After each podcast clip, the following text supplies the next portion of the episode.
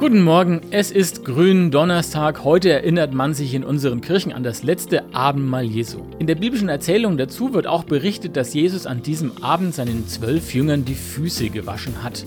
Der, der eigentlich der Oberste zu sein scheint, zeigt damit, ich bin in Wirklichkeit ein Diener für euch alle. Ein schönes Ritual. Typisch für Jesus, der oft genug unsere menschlichen Erwartungen auf den Kopf gestellt hat. Er sagte, wenn du einer von denen da oben bist, solltest du dir nichts auf deine Position einbilden, sondern vor allem spüren, welche Verantwortung du jetzt für die anderen trägst.